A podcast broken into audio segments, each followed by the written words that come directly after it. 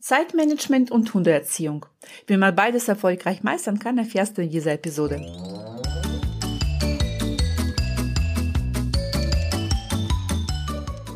Herzlich willkommen im Hundepub, ein Ort für Hundepubertätsgeplagte. Lausche hier deinen Leidensgenossen, lache über Alltagsanekdoten, fühle dich ertappt, aber auch verstanden und gehe gestärkt mit nützlichen Tipps, die wirkungsvoller als so manche Stammtischparole ist – an die Erziehung deines Hundetinis. Nie gegen ihn, immer für ihn, damit aus ihm ein entspannter Alltagsbegleiter wird. Mein Name ist Eri, ich bin Trainerin für Menschen mit Junghund und freue mich sehr, dass wir die nächsten Minuten miteinander verbringen. Ein herzliches Hallo zu dieser neuen Folge. Heute geht es um die liebe Zeit. Ja, wünschen wir uns nicht, fast alle zumindest fast, manchmal, dass der Tag mehr als 24 Stunden hätte. Dann hätte man ja vermeintlich mehr Zeit, um zum Beispiel unseren fälligen Nachwuchs zu erziehen. Ich bin mir aber gleichzeitig sicher, dass auch wenn der Tag 30 Stunden hätte, wäre trotzdem knallevoll und man würde für manche Sachen keine Zeit haben. Ja, und äh, gerade beim Thema Hundeerziehung taucht ja immer wieder die Frage, ja, wann ist es denn soweit? Wann ist mein Hund endlich erzogen? Wann ist die Pubertät endlich vorbei? Wann ist er endlich leinenführig? Etc. etc. etc. Diese Frage birgt gewisse Gefahren mit sich ähm, oder bringt gewisse Gefahren mit sich. Ähm, ich finde, dass alleine, wenn man sich dieses ja, an dieses Thema denkt und sich das überlegt und diese Frage ausspricht, verknüpft man damit gewisse Erwartungshaltung. Und dann funktioniert das dann doch nicht, weil Erziehung lässt sich nun mal nicht planen. Man kann das nicht takten. Sobald wir mit Individuen arbeiten, ob es jetzt mit mit unseren menschlichen Kindern, äh, mit anderen Tierarten und eben dann auch mit Hund, aber auch unser eigenes Verhalten, unsere eigene Erziehung, unsere eigenen, eigenen Kenntnisse, die wir uns dann immer wieder im äh, Laufe des Lebens neu erwerben, können wir eben nicht unbedingt zeitlich takten. Denn das hängt ja sehr viel äh, mit der individuellen Auffassungsgabe zusammen, äh, mit, den, mit den Vorkenntnissen. Äh, bei Hund ganz starkes Thema Kooperationsbereitschaft. Wenn ein Hund kooperativer ist, wird er manche Sachen schneller lernen als einer, der vielleicht nicht so viel Sinn in unseren menschlichen Ansagen sieht und für sich entdeckt hat. Ähm, deswegen, wenn man sich die Frage alleine schon stellt und nicht das Thema Erziehung eher als ja, eine Reise sieht, eine Reise, die dann irgendwie ein fernes Ziel hat, aber hier trifft es ja ganz gut, wenn man sagt, der Weg ist das Ziel, dass man sich wirklich an dem erfreut, an der Situation oder Gegebenheiten erfreut, in denen man sich gerade befindet. Ja, es ist nicht immer einfach, gerade bei jungen Wilden, aber sich eben auf das Positive konzentriert, damit man sich nicht immer wieder diese Frage stellt und dann frustet, weil es immer wieder immer noch nicht so weit ist und immer wieder dann vielleicht auch mal Rückfälle hat, ja, dass man sagt, Mensch, vor paar Wochen hat alles super funktioniert und auf einmal hat er alles wieder vergessen. Das heißt, die grundsätzliche Frage nach der Zeit ist manchmal ein bisschen schwierig. Ähm, ja, hier passt auch ganz gut das Sprichwort, das Gras wächst nicht schneller, wenn man daran zieht. So ist es auch mit der Erziehung. Das Hundekind wird nicht schneller erwachsen, wenn man besonders hart und verbissen trainiert. Das wird einfach seine Zeit brauchen. Gleichzeitig ist natürlich nicht zu erziehen, ist nicht wirklich eine Option, ob es dann nun äh, in eigener Hand liegend, also das heißt die Erziehung komplett selber machen, oder ob man sich Unterstützung holt. Man wird den Hund erziehen müssen, ähm, je nachdem, in welche menschlichen, in welchem, wie der menschliche Alltag später aussieht, mehr oder weniger, ja.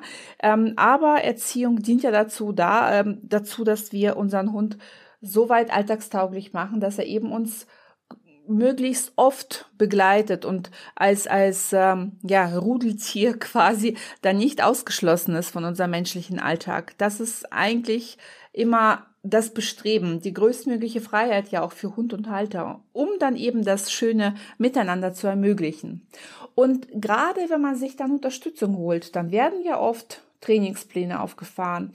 Dann hat man vielleicht, wie bei mir im Online-Training, von Woche zu Woche Lektionen, die man sich anschauen muss. Dann fragt man sich ja schon manchmal im vollen arbeitsberuflichen Alltag, ja, was soll ich denn sonst noch alles machen? Wann soll ich denn die Zeit dafür finden, das auch noch umzusetzen?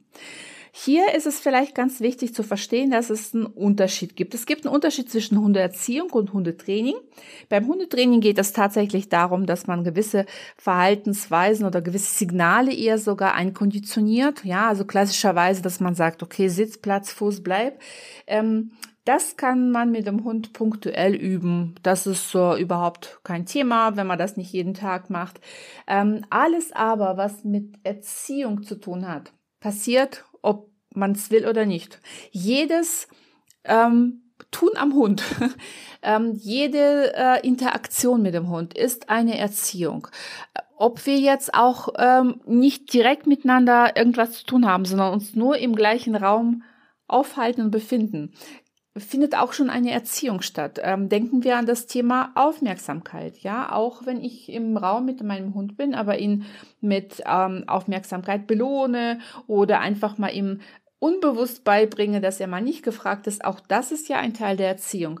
Und das nimmt so ein bisschen vielleicht auch den Druck einerseits raus, andererseits baut es vielleicht auch Druck auf, aber zumindest mal was der zeitliche Faktor anbetrifft, nimmt das den Druck raus, denn ähm, man muss nicht extra Zeiträume dafür einplanen.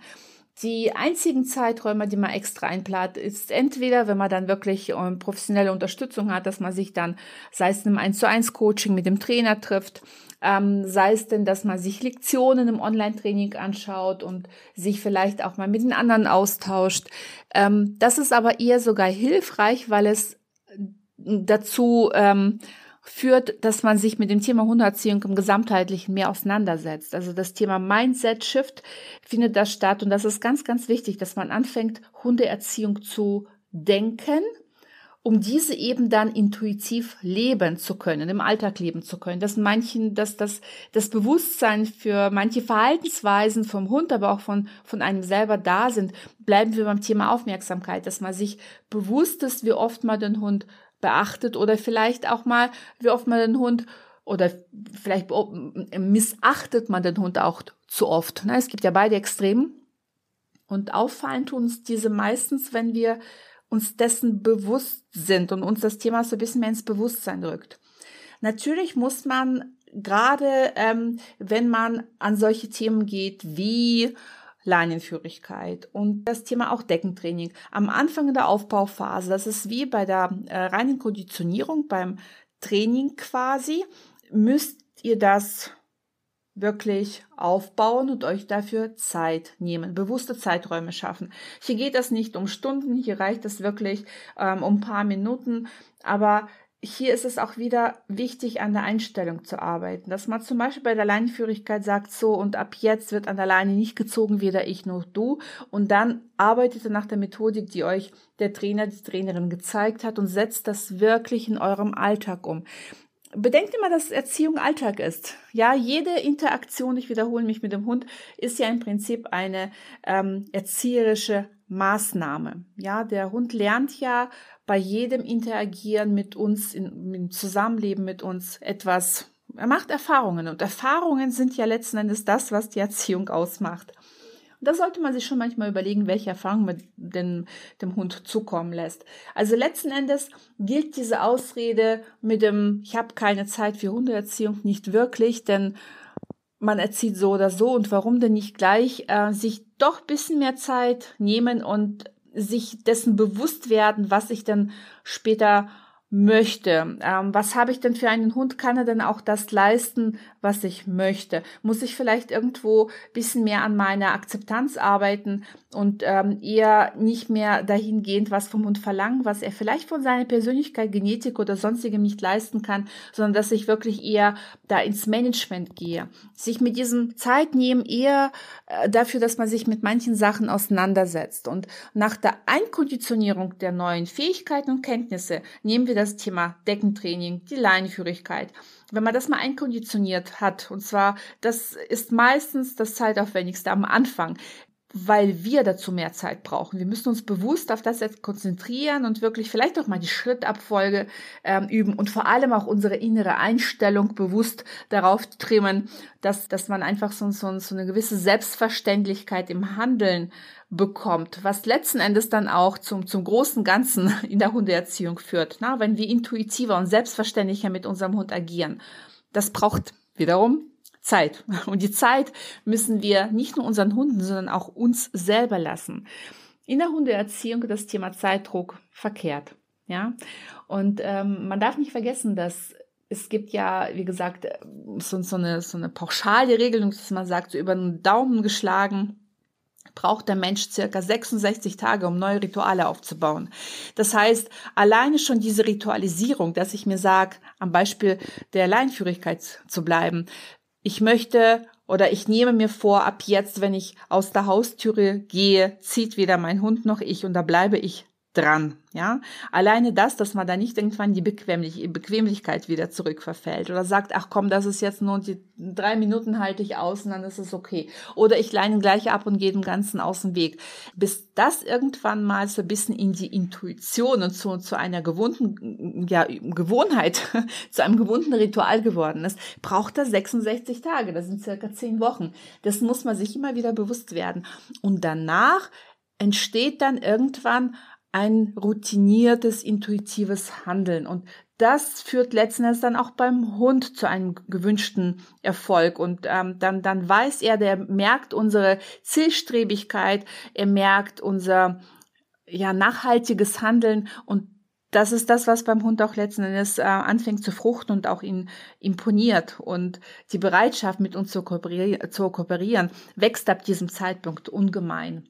Deswegen ist zum Beispiel auch mein äh, Online-Kurs jetzt, den ich äh, demnächst wieder starten werde, mein ganz neuer, der aus zwei bereits wunderbar erprobten Online-Kursen zusammengesetzt ist und alles noch bisschen intensiver und bisschen feiner ausgestaltet wird, der geht über zehn Wochen.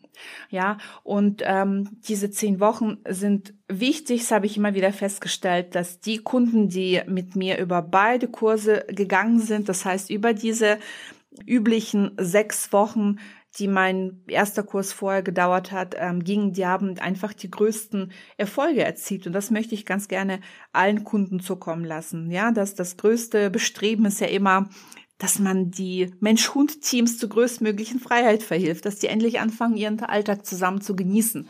Aber am Anfang, die Umstellung, die ist zeitaufwendig. Und eins ist klar, wenn man da nicht anfängt, so ein bisschen an der eigenen Einstellung, so ein bisschen äh, zu, zu arbeiten und Hundeerziehung zu denken, ja, dass man wirklich ja, weiß, der, der Kopf ist gefühlt mit Werkzeugen, wie ich in manche Situationen agieren kann, dass ich nur noch ganz intuitiv weiß, muss ich dann jetzt, keine Ahnung, die Säge, den Hammer, hoffentlich nicht, ähm, oder was weiß ich, was, einen Pinsel rausholen muss, weil es einfach in Fleisch und Blut übergegangen ist.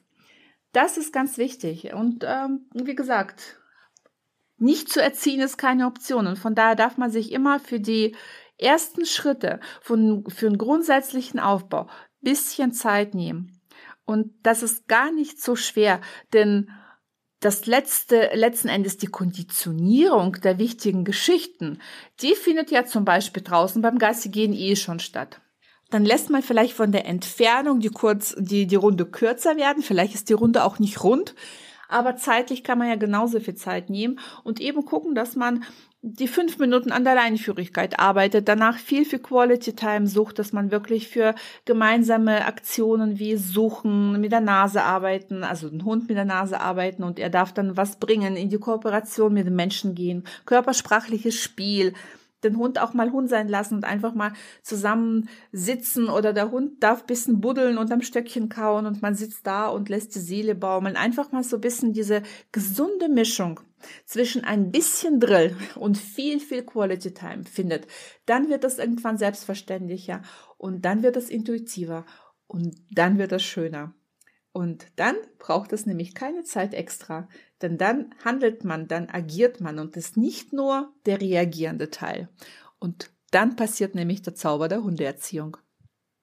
Also, ab jetzt keine Ausreden für ich habe keine Zeit für Hundeerziehung, denn jedes Mal, du hast einen Hund, also jedes Mal, wenn du deinen Hund anguckst, erziehst du ihn. Mit diesem Bewusstsein wünsche ich euch viel Erfolg und viel Spaß vor allem bei der Hundeerziehung. Vergisst die grünen Insel, die Quality Time nicht. Macht's gut!